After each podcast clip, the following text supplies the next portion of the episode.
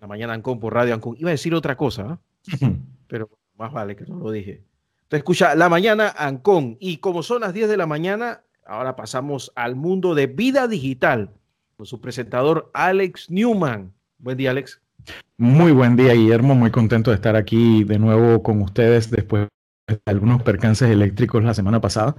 Menos mal que tenemos toda la, la protección a vida y por haber en todos los dispositivos. Una de las cosas que siempre le he recomendado a las personas es que hay unos aparatos que te venden en las diferentes tiendas de no solamente de tecnología, sino hasta la de línea blanca y todo lo demás, que son unos protectores que para refri, para lavadora, etcétera, etcétera. Bueno, yo le tengo eso a todo en la casa. Y lo que hacen básicamente es esperar a que si la luz no está como debe estar, porque bajo el voltaje, subió, el voltaje, se fue, lo que fuera, ellos cortan la electricidad y cuando la electricidad regresa no la devuelven de una vez, sino que esperan a que por lo menos pasen tres minutos de que haya venido Cocher, como quien dice, para entonces entregársela a los equipos. Tú ves, por ejemplo, cuando se va la luz en mi edificio o en el barrio y regresa, cuando regresa, todo mi apartamento está todo apagado. Como a los tres minutos tú ves que se empiezan a prender las cosas, eh, la bocinita, la, luz, todo, todo, todo se empieza a prender, los servers, el internet, etcétera, etcétera. Y es por eso, porque le tengo esa protección, porque prefiero gastar los 10, 12 dólares que puede costar eso a lo que me cueste el aparato que se pueda dañar. Y mucha gente me dice, bueno, pero yo le tengo una regleta. Lamentablemente la regleta, lo más que tiene es un pequeño breaker que te protege en caso de un corto, un sobrevoltaje muy alto, lo que fuera pero no te protege contra los bajones. Ayer, por ejemplo, tengo un amigo que tuvo como tres bajones en un solo día y él estaba diciendo, bueno, pero ¿se va a ir o no se va a ir? Prefiero que se vaya a la luz a que se esté dando estos bajones así que eventualmente van a los equipos. Ahí pones al límite al, equipo de, que, que está en el medio, ¿no? Sí, es que lo que, lo que pasa, yo se lo describo a la gente de la siguiente forma. La gente a veces me dice, Oye, es que las lavadoras no son como antes, que yo tenía una lavadora en casa de mi abuela que tenía como 23 años y estaba toda oxidada y cayéndose a pedazos, pero lavaba. Lo que pasa es que era puramente electromecánica.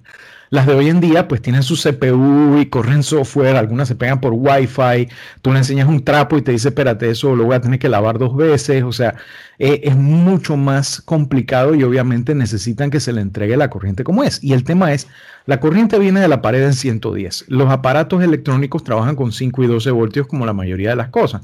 Entonces adentro hay una fuente que lo que hace es agarra ese 110 de la de la pared, lo rectifica, lo ordena, lo pone bonito y lo baja de voltaje a lo que entienden estos aparatos y lo que necesitan. Así como tú no comes de la parte de atrás del camión del supermercado, sino que tú comes de tu mesa después de haber preparado lo que compraste en el super, ese aparato también come esa electricidad a ese voltaje y todo lo demás. ¿Y qué pasa? La fuente recibe 110 y entrega alegremente sus 5, sus 12 voltios o lo que necesites. Pero si no recibe 110, sino que recibe más o recibe menos, una de dos cosas pasa. O ella entrega mal, como si tú, eh, no sé si alguna vez te ha pasado que has echado una leche en un conflake y no te diste cuenta que la leche estaba expirada. Varias veces me ha pasado, no una, es varias. O pasa eso, que entrega el voltaje que no es y el aparato se daña. O lo que también es peligroso, ella, la fuente recibe más o menos corriente y ella dice, bueno, yo no puedo entregar eso así. Entonces, trabaja más para tratar de rectificar esa corriente que no está llegando como es debido. Y entonces se sobrecalienta y se quema. Entonces, o quemas la fuente, que es cara, o quemas el aparato, que es más caro todavía. Y eso pasa hasta con las computadoras. A, mí me ha pasado que se han quemado los dos. ¿ah? Exacto. A veces también pasa que incluso Oye, esto, como decía Tres Patines, tú agarras y le pones el protector a tu máquina, a tu computadora y todo lo demás, y, y tu Wi-Fi y tu cable modem y todo, porque tú estás trabajando y tú necesitas trabajar eh, y todo lo demás. Pero no se lo pones a la impresora, porque la impresora, ah, yo casi nunca la uso, que esto y que lo otro. entra el corrientazo. La, la, la impresora está conectada por la red a tu switch, que está conectado a tu computadora y a tu internet. Entra el corrientazo, la impresora dice, ¡ah! Y hasta ahí llegó la impresora. O lo que es peor, pasa el corrientazo por el switch de que hey, esa no es conmigo y le llega a tu computadora, le llega a tu internet, le llega a todo y no sabes por qué. Porque, ah, pero yo, y es el equivalente a trancar la puerta y dejar la ventana abierta. Entonces, protege todos los equipos sin excepción y vas a dormir mucho más tranquilo. ¿Y el, y el voltaje que, que, pasa por el RJ45? Que normalmente debería ser, creo que es como 9 voltios o algo así por el estilo. Agarra y se dispara. Y entonces ahí tenemos el problema. Para los que no, no saben de qué acabamos de hablar, que pudo haber sonado chino, es el cablecito ese que usted, que usted conecta el router a la computadora. Y que se parece al del teléfono, nada más que es más grueso. ¿Tú sabes cuál conector estaba viendo hoy casualmente en un documental? No sé si recuerdas las terminales DEC VT320 que usaban un conector parecido al RJ45, pero que tenía la pestaña corrida para un lado. Y era lo que usabas para pegarte a estos sistemas IBM o VAX o lo que fuera en aquel tiempo cuando Jesús le dijo a sus discípulos, vamos a poner una terminal aquí. Yo vengo de las terminales tontas One, acuérdate, así que ya yo los he visto, me he tocado de todos esos cables. Sí, sí, ver One VS, los cables esos. la época de los Escoci, ¿te acuerdas? Uf, Escocia eran los modernos. Yo me tocó desarmar un servidor Unix y volverlo a armar y, tener el poco de cables de Escocia y ahora, ¿qué hago con esto? ¿Dónde iba el terminal? ¿Dónde qué Sí, sí, sí, sí, a mí, a mí me pasó. Iguales? En zona libre fue que estaba, ¿tú te acuerdas cuando las redes eran de punto a punto y era como una cadenita y una vez se me cae... una y... Exacto, o sea, yo, yo estoy moviendo una computadora, yo desconecto y se me va el conector y yo, ay, ya la peste, y meto la mano detrás del escritorio y saco tres cables. Y yo digo, espérate, ¿cuál de los tres era? Entonces de pronto empiezan a oírse los gritos de la gente, que quién desconectó la red, que esto y que el otro. Hubo una época en que a, alguien, a la gente se le ocurría la brillante idea de conectar, creo que había un conector de por medio que lo vendía HP, conectar impresoras a los servidores de COSI, a los mm. servidores Unix. Sí, porque era el mismo tamaño, por el mismo tamaño de B25. Y no es lo mismo de conectar tu, tu impresora que tienes actualmente de Windows, que de, ese bicho que yo acabo de describir, porque eso requería una operación que más vale que le hubieras dado mantenimiento al sistema operativo, porque si no le diste mantenimiento al sistema operativo, te podías pasar dos o tres días ahí entre bajar y subir. Sí, sí, sí. La gente todavía... Hablar sin perder datos, que era como cambiar una llanta con el carro andando. Era complicado. Y eso cuando no tenías la mala suerte de enchufarlo en el puerto que no era, por ejemplo, un SCSI con uno de impresora o de modem o lo que fuera, que había algunos eh, por ejemplo, la unidad de la disquetera, si enchufabas el cable al revés, la podía quemar, cosas así por el estilo. Entonces, y estamos hablando de que en aquel tiempo, eh, no es como tú que vas ahora ahorita a la rocha y, compras un USB y lo enchufas en tu, en tu cosa y ya se acabó. No. Eh, comprar una unidad de disquete para un equipo de esos era orden de compra, íbamos a mandarlo a pedir, y si te lo iban a descontar de tu salario, tenías que ver qué hacías por los próximos dos semanas para, comprar tu súper porque no era barato tampoco. Pero bueno, afortunadamente hoy en día la tecnología eh, facilita un poco más las cosas que las Lo ha hecho rápidamente. Sí, casi de un día para otro. Yo a veces me siento como cuando mi abuelo decía, que mira, todo esto aquí era finca. Bueno, yo me, me, me siento así como que mira, la semana pasada pasé por aquí y ahora hay un restaurante de comida rápida, no sé cómo lo construyeron en seis semanas o lo que fuera. Y eso es eh, asimismo con el resto de temas de tecnología y todo lo demás. Me acuerdo, ¿tú te acuerdas la empresa esta que se llama Oculus Rift, que son los que hacen los de realidad aumentada, realidad virtual, etcétera? yo me acuerdo cuando en una de las ferias que yo fui, era un stand que era como del tamaño del escritorio donde yo estoy sentado en este momento y tres personas con su suéter, su, su, distintivo y todo lo demás. Dije, hola, somos una compañía que estamos empezando, eh, ayúdennos a difundir nuestra tecnología. tres años después, se me ocurre ir con una comitiva de la IG a, a, visitarlos para ver, oye, cuáles son las últimas adelantos en este tema para educación, para tantas otras cosas.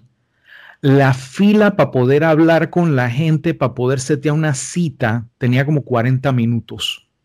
O sea, para hacer una cita. Yo dejé mi tarjeta y, hey, hablamos luego. Y entonces es, como de un día. haciendo plata. Exacto, y, me alegro mucho por ellos. Pero sí, como de un día para otro estas empresas eh, se van transformando y esa es parte de lo que quería conversar hoy eh, que es el tema de la creatividad en tiempos de pandemia con los amigos de, eh, con Jonathan y Denis de casa que van a estar con nosotros en breve. Voy a ver si los voy agregando a la conversa en este momento. Pero sí, es, es, es sorprendente. ¿Mm? Que, ha sido, yo, yo, eh, yo, sí, yo sí he visto el proceso en algunos casos a la inversa en Panamá y, y, por eso es que siempre me gusta estar apoyando los temas, a pesar de que, de que estoy jubilado en el tema de, de la tecnología. Eh, siempre me gusta apoyar a los que están batallando en el campo de batalla porque eh, yo no he visto empresas locales crecer como pudieron crecer. Y algunas ahora mismo lo están haciendo muy bien, pero, pero nos hemos perdido una gran oportunidad. Y, y, yo creo que justo en este momento estamos en el momento de ese renacimiento donde, donde hay que aprovechar, hay que hacerlo con mucho optimismo. Así que bueno, ya están llegando los invitados, se están sentando acá en la mesa virtual. Virtual, por ahora. A ver cuándo será eh, te doy la mano precisamente antes de empezar el programa y mientras llegan nuestros invitados estábamos hablando de cómo ahora nos estamos adaptando con tener equipos que normalmente encontrarías en emisoras de radio y estudios y todo lo demás, tenerlo en casa es lo más normal del mundo hoy en día. Pues sí, estamos hoy con Jonathan Lazo y Denis de Casa de Independiente Panamá. Buenos días, Jonathan. Buenos días, Denis.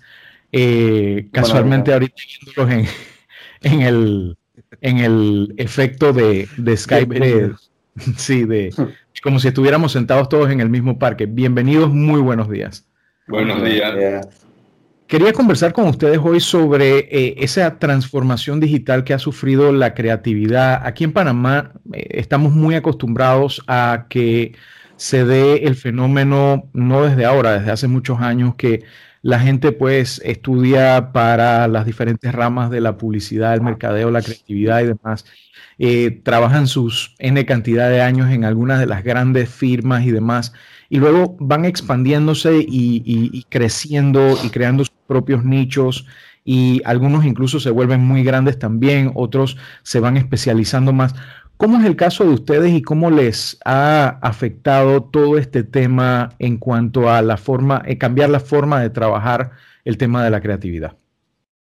Eh, bueno, yo no siento que me haya afectado. Yo nací con la creatividad digital, básicamente. Cuando yo estaba estudiando creatividad, ya eso se venía, eh, eso fue en el 2011, 2010, ya, ya nos, nos imponían tener ideas digitales y era parte del, del, ecosistema, por decirlo así. O sea que eso ya viene de hace rato. No tuvimos que adaptarnos o algo. O sea, y como dice Jonathan muchas veces, las ideas tienen que vivir en todos los medios, sea digitales, sea tele. Eh, yo creo que no, no, no, no, para nosotros no ha sido como un cambio muy, muy drástico. Ahora, quizás el cambio drástico ha sido tanto para los clientes como para los medios.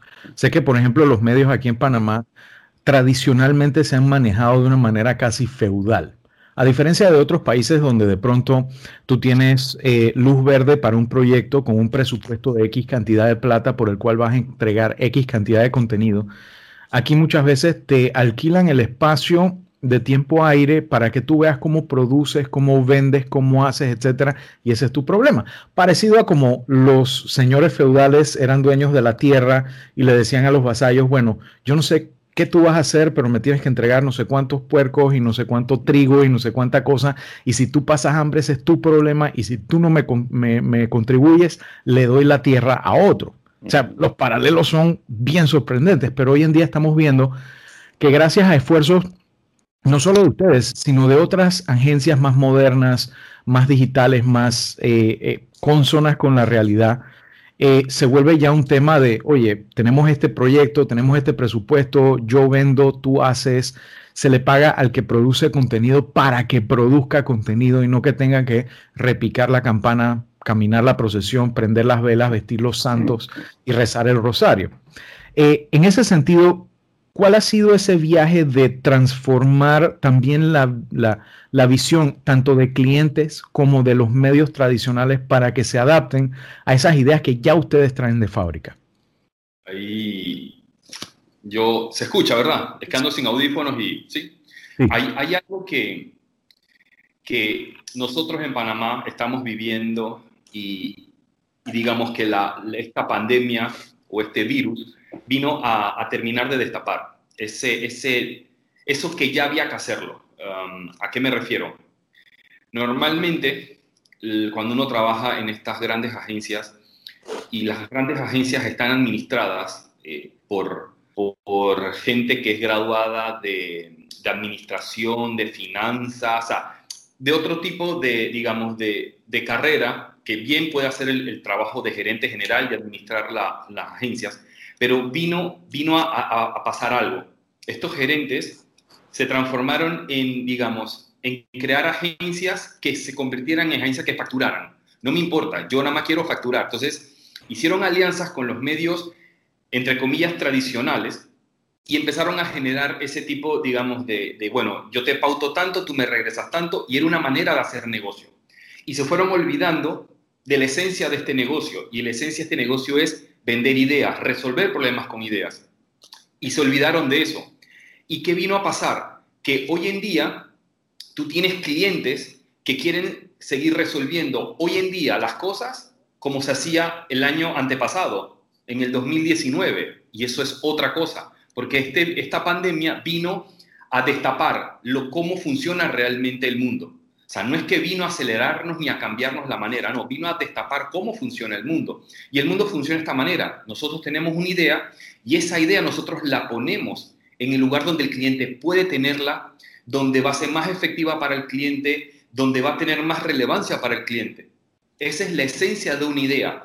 Hoy en día la gente y, es, un error, pero se comete de que muchos dicen, ah, es que los medios tradicionales murieron, están muriendo, es que el mundo es digital. No, hoy en día el mundo funciona como funcionan las personas. Hay personas que escuchan radio, hay personas que ven televisión, pero también ven cosas por, por el celular, eh, ya sea por alguna plataforma tipo Netflix. O sea, ese es el mundo de una persona.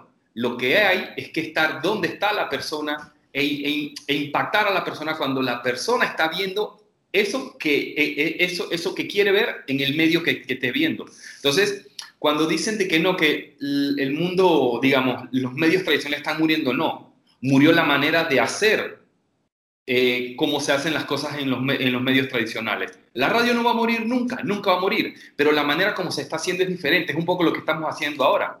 Esto se está transmitiendo en la radio, pero también lo pueden ver por streaming. Y luego este streaming, este video se sube a plataformas de YouTube y se ve y empieza a generar un contenido que empieza a navegar en muchos medios. Tal vez el que lo escucha en la radio porque va para su trabajo, va en el auto, lo escucha en la radio. Pero tal vez el que dice, no, yo espero en la noche para ver todo lo que ha pasado porque estoy suscrito a este canal, lo ve.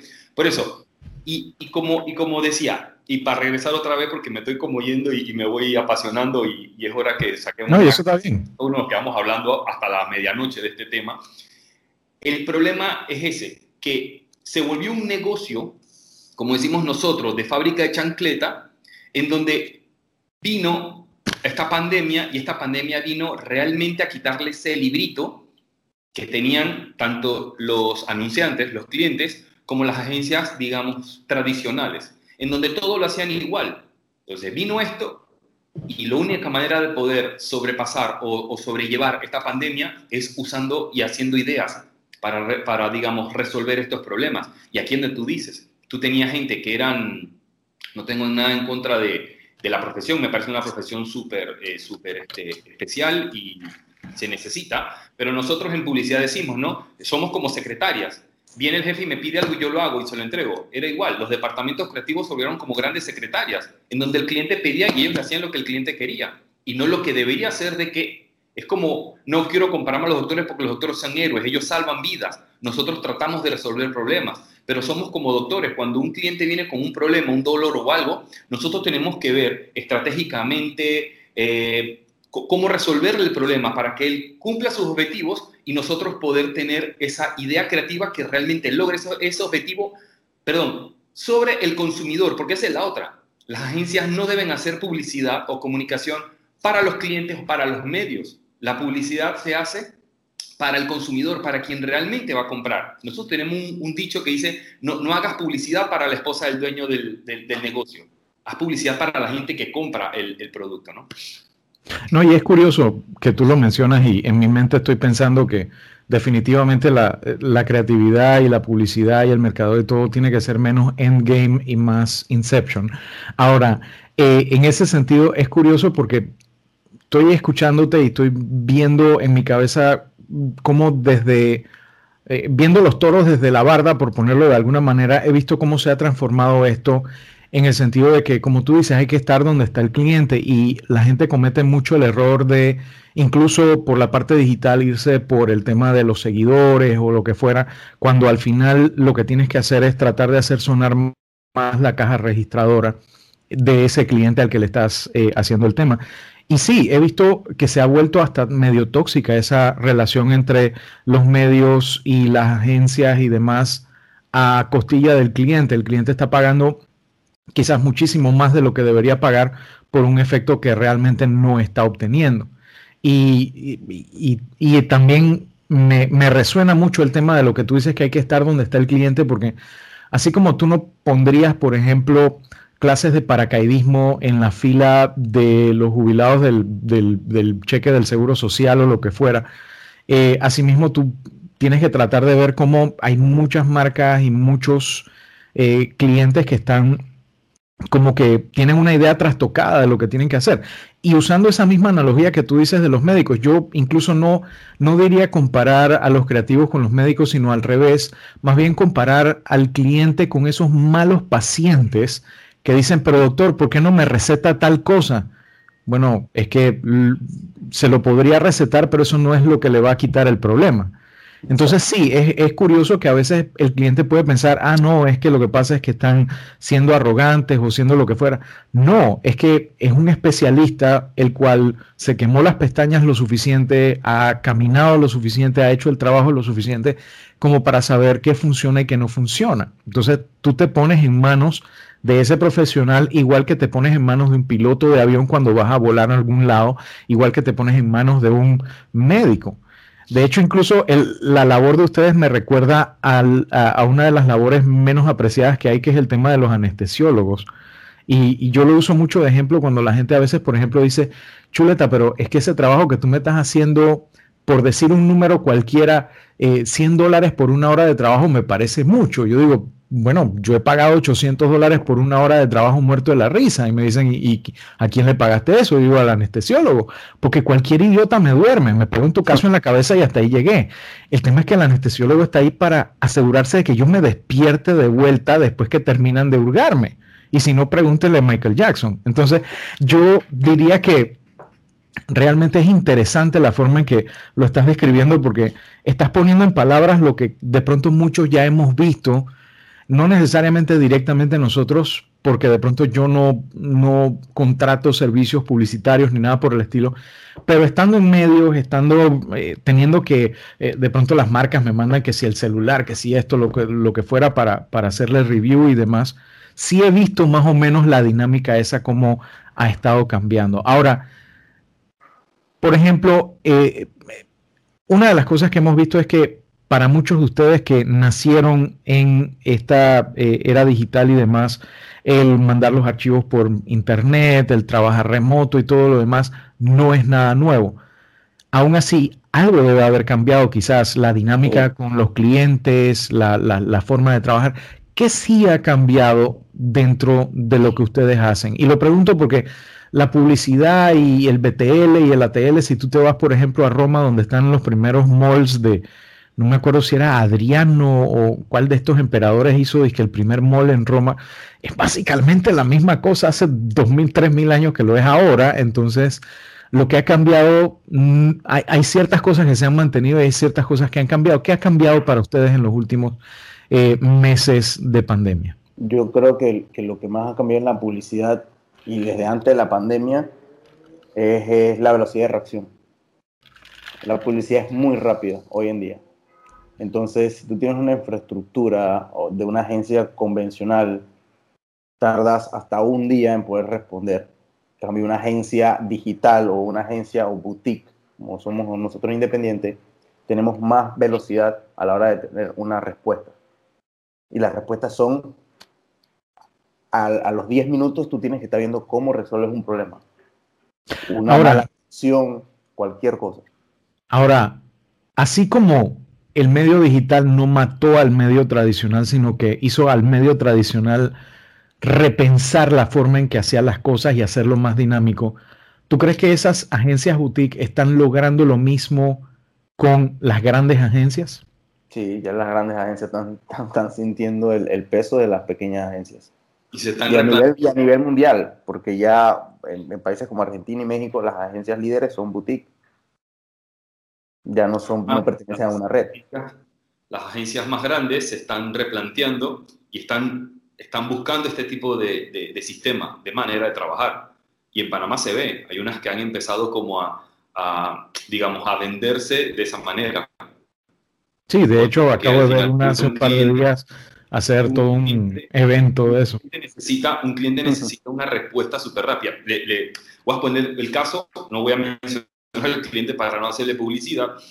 Un cliente eh, em, empezó todo este tema de la, de la pandemia, de que ya empezaron a hacer los tres primeros casos, cuatro casos de, COVID en Panamá, y la manera de comunicar cambió. O sea, ya tú no podías hablar en televisión, hablar de cómprame, cómprame, cómprame, porque el mensaje era otro, la gente quería escuchar otra cosa.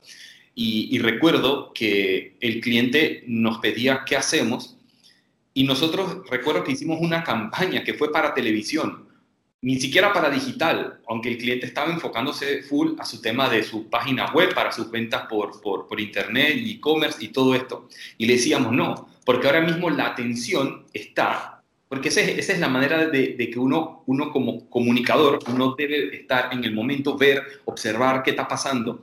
Y se estaba, se estaba dando que parecía cada, cada, cada día a las 6 de la tarde, cuando venía el comunicado del MINSA, que se hacía todo este show, todo el mundo prendía el televisor.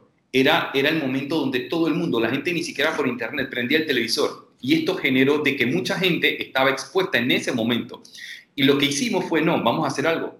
Hagamos una campaña para comprar el, primer, el primer corte comercial luego que sacaba el, digamos, la, rueda de prensa. Entonces lo que hacíamos es que jugamos con eso, en, no solamente lo pusimos en televisión, también lo pusimos en, digital, en diferentes redes sociales. Entonces cada vez que terminaba, nosotros salía uno de los personajes diciendo, después de, este, después de esta rueda de prensa, lávate las manos con agua y jabón. Entonces, eh, pasaba otra en donde pues, tú pasabas, en, Twitter, tú pasabas un tweet en donde venía una noticia y el siguiente tweet decía, el, el video decía, después de haber, visto ese, de haber pasado este tweet, lávate las manos. O sea, jugamos con lo que las personas estaban necesitando escuchar que era en ese momento que estaba la campaña que te decían lávate la mano, lávate las manos. Es algo muy sencillo lo que se hizo porque esto es una compra que puede ser un bumper, una mención, era algo muy sencillo, pero estábamos tocando lo que la gente estaba necesitando escuchar de sus marcas. Entonces, lo que se hizo fue agarrar y poner a la marca en una posición positiva. Entonces, ese es el tipo de cosas. Si se dieron cuenta, no, no sé si lo, lo, percataron, cada vez que salía una marca a decir algo y la marca estaba concentrada en seguir haciéndolo de la misma manera, la gente en las redes sociales los destruían, porque la gente no quería escuchar eso. Entonces, es un poquito, es también, hoy en día ser un comunicador es estar pendiente de qué está pasando hoy, hoy es una cosa, mañana es otra. Entonces, esa es la facilidad que como tenemos nosotros de ser agencias pequeñas, boutique creativas o, fábricas de ideas, podemos montarnos en ese ritmo y mañana cambiar el, discurso de una marca y que la marca siga, siga estando del lado de la gente. A que si yo agarro mi brief, te lo paso a ti, tú se lo pasas al departamento de tráfico, tráfico lo regresa a, a, cuentas porque está mal hecho, cuentas lo termina de revisar con el cliente, lo pasan otra vez a cuentas, de cuenta a cuentas se lo pasan a creatividad, creatividad toma una semana, son dos semanas. Se perdió, se perdió el efecto de, ese de, ya. Ya tenemos el, trabajo, ya lo sacamos, está en el momento. En una semana ya la base de las manos no era noticia, era otra cosa la noticia. Ahora, una de las cosas que acabas de mencionar es que las marcas que hacen las cosas de la misma manera que antes eh, no solamente caen mal, sino que el, mismo público de pronto se les voltea. Muchas veces pasa que las marcas por falta de conciencia o incluso personas por falta de conciencia o lo que fuera, falta de empatía o falta de darse cuenta que el mundo ha cambiado y que ya temas como el racismo, la discriminación, etcétera, ya no, son objeto de burla, sino objeto de preocupación. eh, hay un tema con eso que cuando la gente entonces reacciona de manera negativa, muchos de los que tienen esa falta de empatía van y se refugian en el discurso de, ah, es que la cultura de cancelación y todo lo demás. ¿Cómo, ¿Cómo están haciendo las marcas para ser más conscientes y para no caer en ese discurso de, ah, es que me están cancelando, sino darse cuenta de, oye, el mundo ha cambiado, yo no puedo hacer las cosas de la misma manera que antes, los valores que yo tenía antes tienen que ser más consonos con los valores que tenemos eh, hoy en día. Eh, ¿Cómo es ese reto ahorita mismo, sobre todo en un país como Panamá que no es un Estado laico que tiene tantas limitantes en ese sentido? Yo creo que ya desde antes de la pandemia es un, es un speech que tenemos nosotros en Independiente que siempre decimos que las marcas tienen que empezar a ser más humanas. Tienen que ser más humanas. Ya, ya es la, la publicidad retail no es efectiva, ya el consumidor no, no, no te va a comprar porque le repitas lo mismo todo el tiempo tienes que buscar la manera de conectar con el consumidor de una manera humana eh, y que tú le puedas dejar algo al mundo. ¿Habrá manera de rescatar un poco quizás algunos de los valores de esos temas? Y lo hemos visto mucho, por ejemplo, no sé si ustedes han estado siguiendo la serie WandaVision o lo que fuera, eh, de temas que se estudiaban vamos a ponerlo de esta manera, en la universidad, cuando los profesores que le dieron clase a ustedes estaban en la universidad, que si el jingle, que si el slogan, que si el... E, esos conceptos tan tradicionales, ¿habrá manera de rescatarlos de alguna manera para nuestra era tecnológica? Es que eso no ha muerto.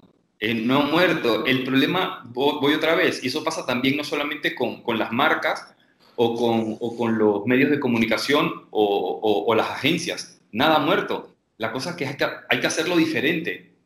Hay que, hay que hacerlo completamente diferente. Uno, uno puede tener un, un jingle, pero el jingle debe tener, debe, debe tener una idea debajo, no, no como decimos nosotros. Hoy en día los jingles son cuando no tienes nada creativo o interesante que sí, cántalo. Entonces agarran el brief y lo cantan.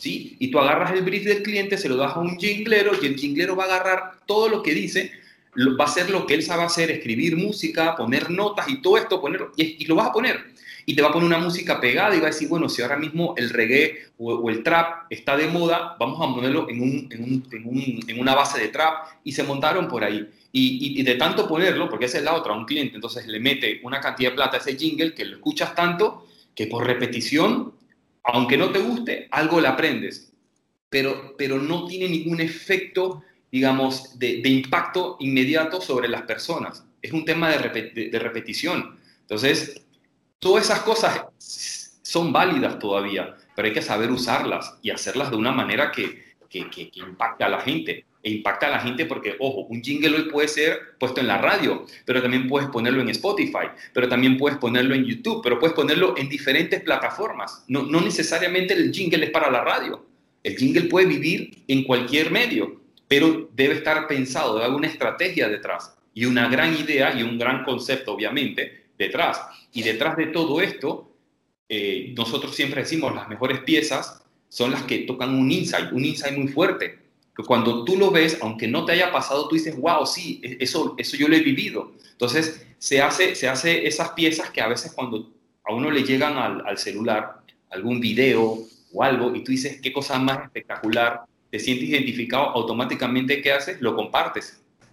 Entonces, ahí es donde empieza a, digamos, a, ver el efecto de viralidad. Es donde se empieza a hacer viral algo. A, mí me ha tocado escuchar eh, creativos y clientes pedir, es que quiero una campaña viral. Me explico, o sea, eso es un término que eso no, no, no, lo va a hacer una pieza, ni lo va a generar un cliente, ni un creativo. Eso lo va a hacer la gente. Pero la, la hay maneras de hacer que pueda ser viral, pero para que sea viral tiene que tener, eh, digamos, muchos detonantes que logren eso. Y al final es la gente lo que va a hacer que sea viral o no. Entonces...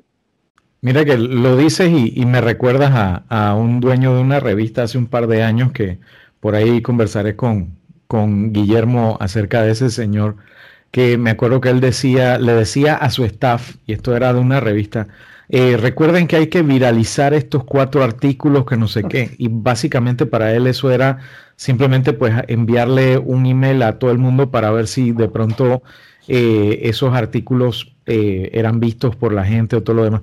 Ellos piensan que de pronto viralizar es eso, pues que, le llegue a la gente obligado y, y no, es como tú dices, que valga la pena compartir. Y escuchándote también me doy cuenta, el, el slogan, el jingle hoy en día es el meme o el sticker o el, o, el hashtag, por ejemplo, ese tipo de cosas. Y sí, eh, no se destruye, sino que se transforma, por ponerlo de alguna manera.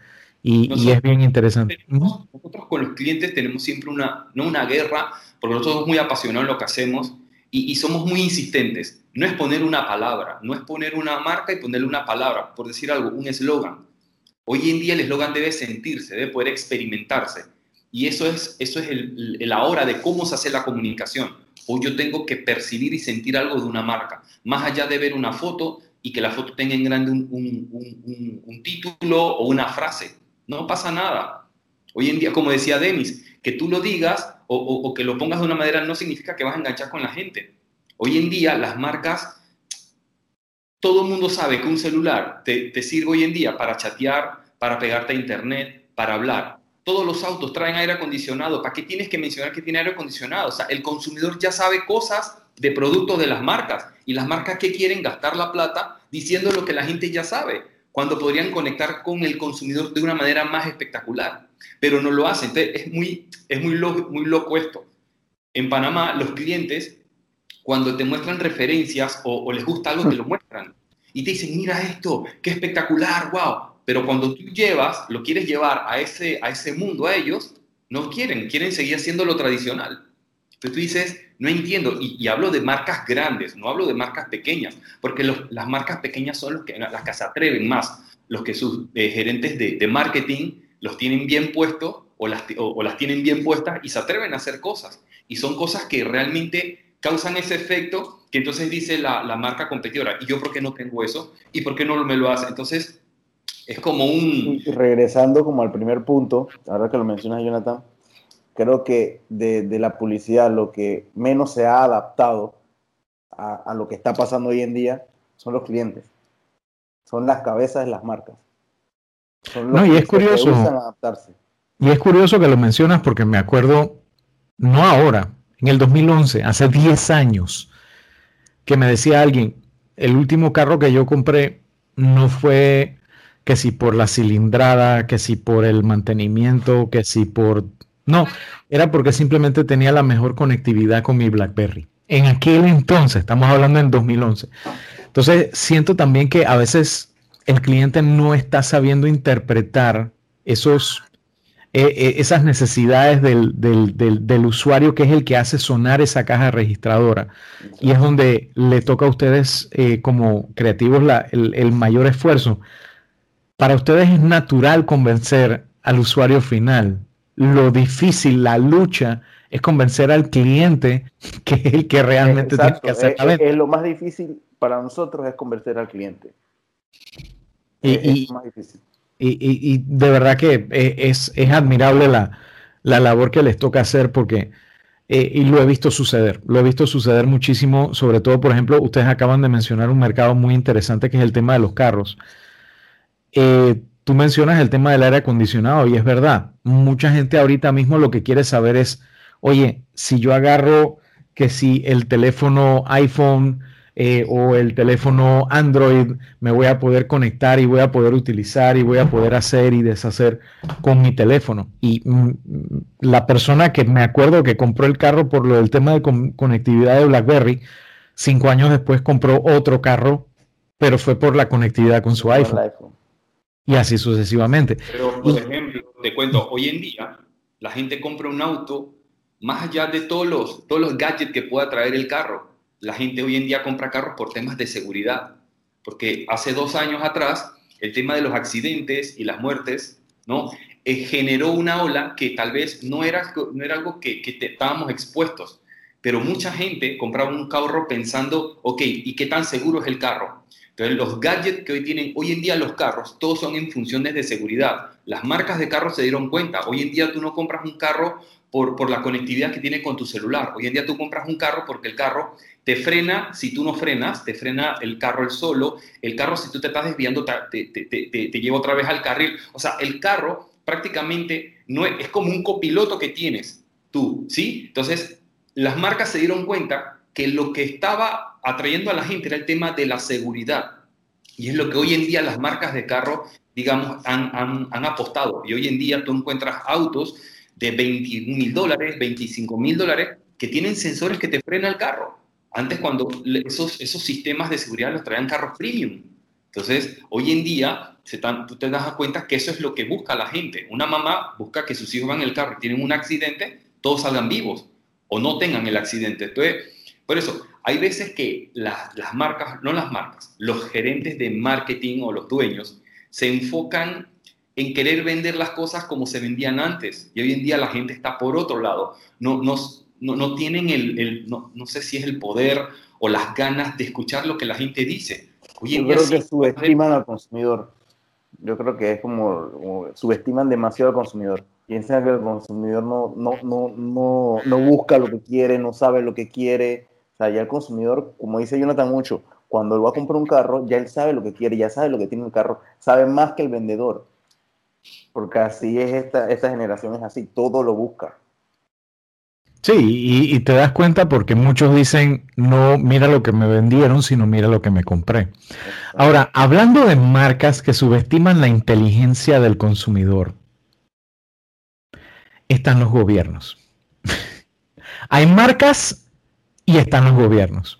Sin hablar del gobierno de ningún país en particular, eh, ¿cómo ven ustedes el tema de cómo los gobiernos en general, porque hoy en día estamos expuestos a las noticias de todo el mundo y sabemos cómo los diferentes gobiernos manejan sus cosas y demás, y sin hablar de ningún gobierno en particular, podemos hablar de la forma en que están comunicando las cosas quizás de una manera, mi impresión es en general muy tradicional cuando las cosas han cambiado. Se invierte todavía en temas como lo que la gente le llama call center, que es básicamente una oficina donde tienes 40, 50 personas generalmente de escasos recursos, generalmente jóvenes, eh, escribiendo eh, cosas que han sido dictadas prácticamente eh, a partir de un guion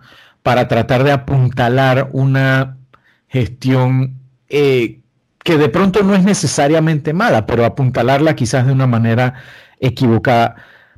¿Ustedes ven eso como una mala interpretación de lo que debería ser un manejo de el, el, mercadeo, la publicidad y las relaciones públicas de un gobierno? Eh, ¿Dónde está la falla realmente? Porque por lo menos yo como usuario, como consumidor, no siento que eso esté haciendo ningún tipo de influencia, es más bien es como un, un malgastar los recursos eh, que se pudieran utilizar quizás en, en una labor más positiva. ¿Cómo lo ven ustedes? Respondes tú, Denis. Eh, para, mí, para mí es un poco, y vamos a lo mismo, yo siento que no se han adaptado y piensan que es lo mismo que hace 10 años. Subestiman a la gente. Eh, hoy en día nos enteramos de todo lo que está pasando, antes no. Entonces, ahora la gente tiene una voz también. Y esa voz empieza a generar muchas bolas de nieve que terminan explotando. Y es todo a el mundo digital, que estamos expuestos a todo todo sale a la luz.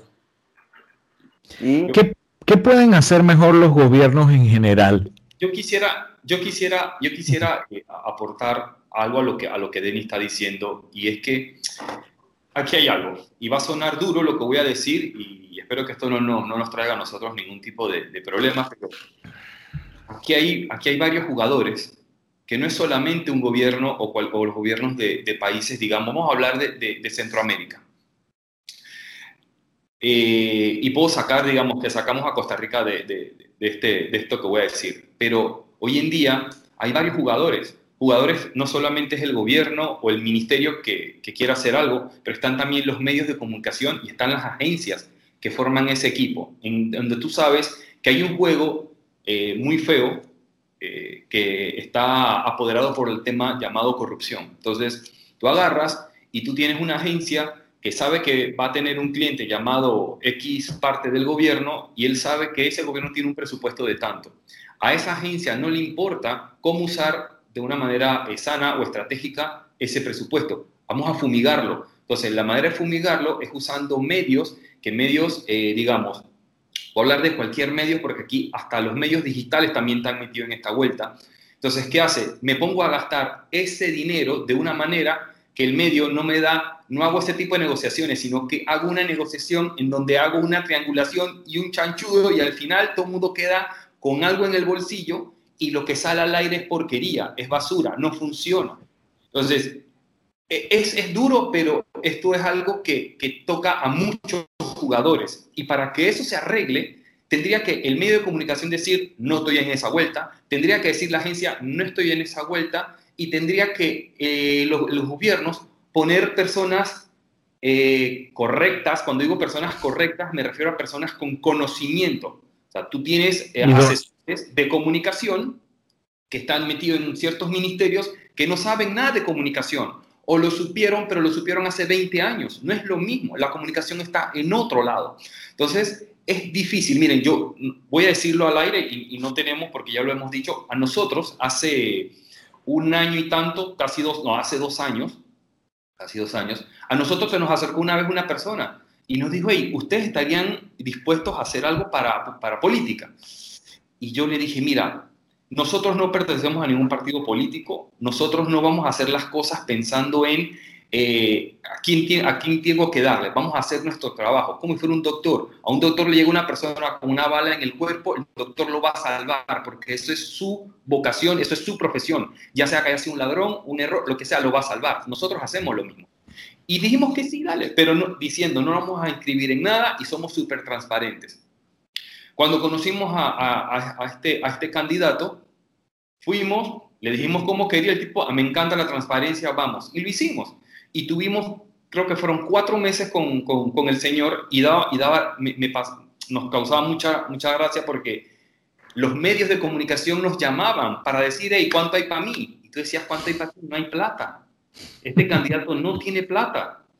Este candidato tiene que hacerlo orgánico todo, de verdad, sí. Y no lo creían. Entonces llamaban a alguien más arriba para saber la verdad. Y los mandaban para acá y le decía, señores, no hay plata, aquí es orgánico. Este es un candidato que no tiene plata. Entonces, tú sabes, y ahí tú te das cuenta realmente que, que hay jugadores que, que está, esperan, esperan poder tener esa oportunidad para también echarse algo al bolsillo. Y, y, sorry, pero los medios de comunicación, todos, todos que juegan así, son parte del problema también. Y, y, es duro, y es duro porque a nosotros que estamos, eh, tú sabes, uno que quiere empezar, darle otro ritmo a, esta, esta, a, esta, profesión, que vuelva a ser muy artística, que, que, la gente se enamore del trabajo, que las ideas sean, sean el todo, te topas con, con, con, con eh, digamos, profesionales que no les interesa eso. Solamente les interesa que en seis meses puedan tener una cuenta de ahorro tan jugosa que, que puedan vivir bien y se olvidan de, del otro. Entonces, cuando me tocas el tema de los gobiernos, el problema viene y está en, mucho, en muchos dedos. Esa mano tiene muchos dedos y esa, habría que arreglar muchos dedos para poder que la mano funcione bien. No es solamente la parte de, la, de la publicidad. Y bueno, algunos lo habrán hecho y le irá bien y tendrán dinero y, podrán estar tranquilos, pero, pero no, no, no, tendrán el mejor trabajo en la calle, ¿no? Porque mm. lo que hacen es, es porquería. Para nosotros es porquería y es una falta de respeto para esta profesión. ¿no? Bueno, en ese sentido, si alguna vez yo soy cliente de ustedes, te puedo decir con toda confianza desde ya, por plata no te preocupes que no hay. De, verdad que ha sido muy edificador, muy, muy educativo el poder conversar con ustedes acerca de esto y seguro que hay tema para seguir conversando esto en una próxima ocasión. Eh, quizás incluso con algo de más cafeína o, etanol de por medio. Ojalá en algún momento que se abra un poco más la economía podamos eh, también compartir personalmente eh, en los estudios de Radio Ancon o en cualquier otro lado. No sé si Guillermo quiere algo, quiere agregar algo. Sí, rápido una reflexión. Gracias Alex por, la oportunidad y, a los muchachos que, que, la verdad es que yo he vivido todas estas etapas en que ustedes están. Miren, a mí hace como 15 o 20 años me ofrecieron una cosa que le llamaban el paquete. Usted se puede imaginar, ¿no? Y sí, sí, yo, yo estaba del lado de los políticos y me llegaron unos periodistas y me dijeron, te ofrecemos el paquete. Y muchos de, y algunos de esos que ofrecían el paquete a los políticos, ahora te andan por ahí hablando de la corrupción y esas cosas. Entonces uno ya pues como que desayunó bastante de estas cosas. Y lo que sí me llama la atención es que eh, también hay muchos medios de comunicación que venden el tema digital como, como algo para para que te, me pagues más. Pues. O sea, yo tengo 300 mil seguidores. Eh, mira, yo, yo, mi competencia no es, no son las emisoras locales, son todas las emisoras de habla, de habla hispana. Y yo le estoy, estoy monitoreo aquí. Aquí este, hay una eh, de, de, Argentina que, que, es muy escuchada acá. Y aquí estoy viendo una de, también de, de Miami, que es muy escuchada aquí en Panamá, por cierto, programa. Y esta gente, uno, uno, uno tienen sus estilos, pero lo que te quiero decir es de que he aprendido de ellos de que ellos no venden su área digital, sino que es una opción más de la radio. O sea, es el caso de que de, la expansión de la radio. O sea, no, no, no, yo, yo no voy donde ustedes, mira, tengo 300 mil seguidores en Twitter, porque a, la hora de la verdad, ustedes lo saben mejor que yo, eso no sirve de nada si yo conocí a una gente en Israel que no solamente me pone los 300 mil, me pone 500 mil y me pone los seguidores también. Y ya. Eh, ¿Cómo ustedes hacen con, ese, con, con, el cliente final para convencerlo de que no te fijes tanto en eso? O, le explican a ustedes cómo funciona este tema digital, donde muchas veces piensan de que si están en Instagram, ahí sí los van a ver, y no en esa cosa tan vieja que es la radio, que son las revistas y ni hablar de la televisión, que bueno, ya ustedes explicaron lo que son los chanchullos, ¿no? Cuando el MOB, por ejemplo, tiene una publicitaria. Eh, hay muchas herramientas, hay muchas herramientas hoy en día, hay una que nosotros usamos mucho y, se las corremos a los clientes cuando nos vienen con lo de, no, que tenemos no sé cuántos seguidores, se les corre y la, la plataforma te dice de dónde son tus seguidores entonces tienen el 70% en Arabia Saudita, el 10% en Panamá. Exacto, entonces ahí es como que, no, tú me estás jodiendo, no, sí, eso es lo que está pasando. Entonces ese mito ya como que se ha ido cayendo bastante. Eh, en cuanto a lo otro es, sí, yo siempre se lo digo a Jonathan, a nosotros nos, cuesta mucho el cliente convencerlo, pero una vez la primera vez prueba el trabajo, ya como que empiezan a creer. Entonces, un poquito, y siempre lo digo, es un poquito de educar a los clientes. Es un trabajo que, nosotros nos tomamos para que empiecen a ver cómo va funcionando este mundo digital. Porque muchos no creen todavía. Hoy en día no creen. Hay un cliente que hace una semana nos dijo que no quiere digital. Hmm. Entonces, es, raro. Claro, pues la culpa también, como ustedes dicen, lo tenemos los medios que hemos prostituido el, ofrecimiento cuando en realidad mm. lo, que, lo, que, lo que nos ayuda el tema digital es precisamente a mantener la vigencia del medio. Yo iba a decir eso, los medios crearon en Panamá algo que iba a pasar porque existe el término y, y es usado en el mundo, pero en Panamá se prostituyó a un nivel que a mí me causa, me enferma y, y cada vez que lo voy hasta me retuerzo porque digo, no influencian pero ni a su mamá. Los, medios de comunicación crearon influencers que hoy en día cobran, te pueden cobrar, hay influencers en Panamá que te cobran un tweet 5 mil dólares. ¿Me explico? Y tú esos 5 mil dólares lo puedes invertir de una manera más efectiva. ¿Por qué? Porque, es más, hasta, hasta tú los ves hoy en día, se, se eh, empiezan a generar, cuando tienen cierta cantidad de seguidores, se ponen publicidad al DM tiene una manera de, hacerlo, pero no necesariamente ese, ese, ese influenciador es, lo mejor, porque hoy en día el, mundo trabaja con microinfluenciadores. O sea, si a mí yo puedo hacer que una persona, vamos a decir, a mí me encanta asar, amo el asado, ¿sí? Y yo tengo una compañía que, estoy poniendo ejemplos, ¿no? Una compañía que, que vende carnes Yo se lo voy a dar a esa persona que ama asar y que todos los fines de semana subiendo sus carnes y sus cosas que se vuelve loco y que las personas que están siguiéndolo, que pueden ser sus amigos, sus familiares, eh, se vuelven locos con eso. Entonces, esa persona, yo puedo apostar que puede influenciar a dos o tres personas que lo siguen y pueden comprarme la carne. Pero voy y se la doy a una persona que primero que todo se nota que a lo mejor es vegana. Le, le abre su cuenta, de, su cuenta de Instagram y la persona no pone, pero es que nada de carne. Y la pones, entonces le mandas una caja con, no sé, con 200 dólares de carne y la persona dice que este pedazo, este ribeye, nos los vamos a comer y, y tú acá sufriendo porque dices, así no se usa esa carne, no la dañes, me explico. Pero las marcas creen en eso y, las, y, los medios de comunicación crearon eso y se los vendieron a las marcas. Y hoy en día lo venden como un paquete. Mira, tu publicidad no solamente lo van a ver aquí, sino que lo va a ver a través de la plataforma de este que lo siguen 300 mil personas y te empiezan a vender un pocotón de, de, dedos adicionales que tú dices, no, espérate, espérate, no, no, no, no funciona así, pero bueno, en ese sentido, definitivamente te presto un término que se me ocurrió hace un par de años, que es influencers, gente que se da las ínfulas de que influyen a los demás.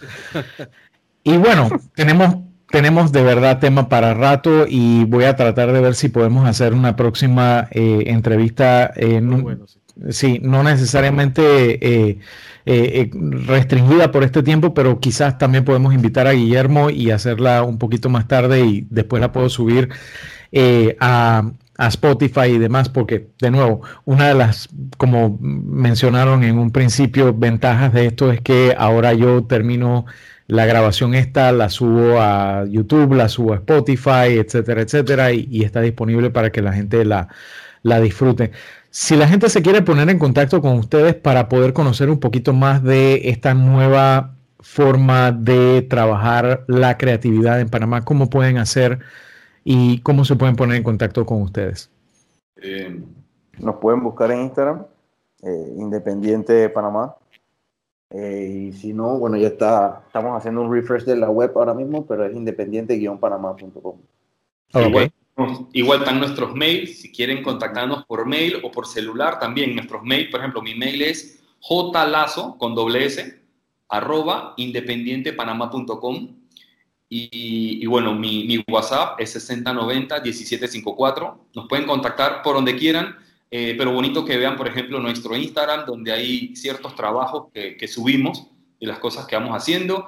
Eh, nuestro canal de YouTube también, pueden buscar Independiente Panamá y ahí van a, van a ver un poco de, lo, de, lo, de las cosas que hemos hecho para, para clientes que, que, han creído y que, y, que se han atrevido a hacer cosas completamente diferentes y nada.